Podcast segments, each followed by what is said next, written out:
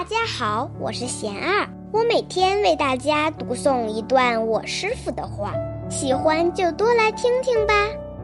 你究竟想要什么？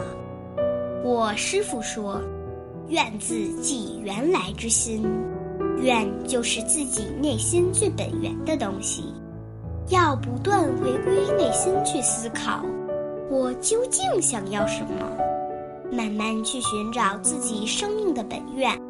这个过程中，可以通过阅读、学习、经历来辅助思考，从他人的生命经历中获得启发。”找到了这个愿还不够，还要日日意念，常常串习，才会有坚固不退的愿力。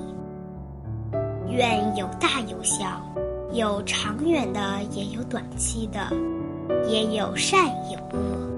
我们要发善愿，并自力发大愿。长远之愿，完整的佛法，既有眼冷似灰的出离。也有心热似火的悲怨，还有有憾无匹的精进，舍我其谁的责任。大家有什么问题，有什么想问我师傅的，请给贤儿留言，贤儿会挑选留言中的问题，代为向师傅请教，然后在今后的节目中回答哦。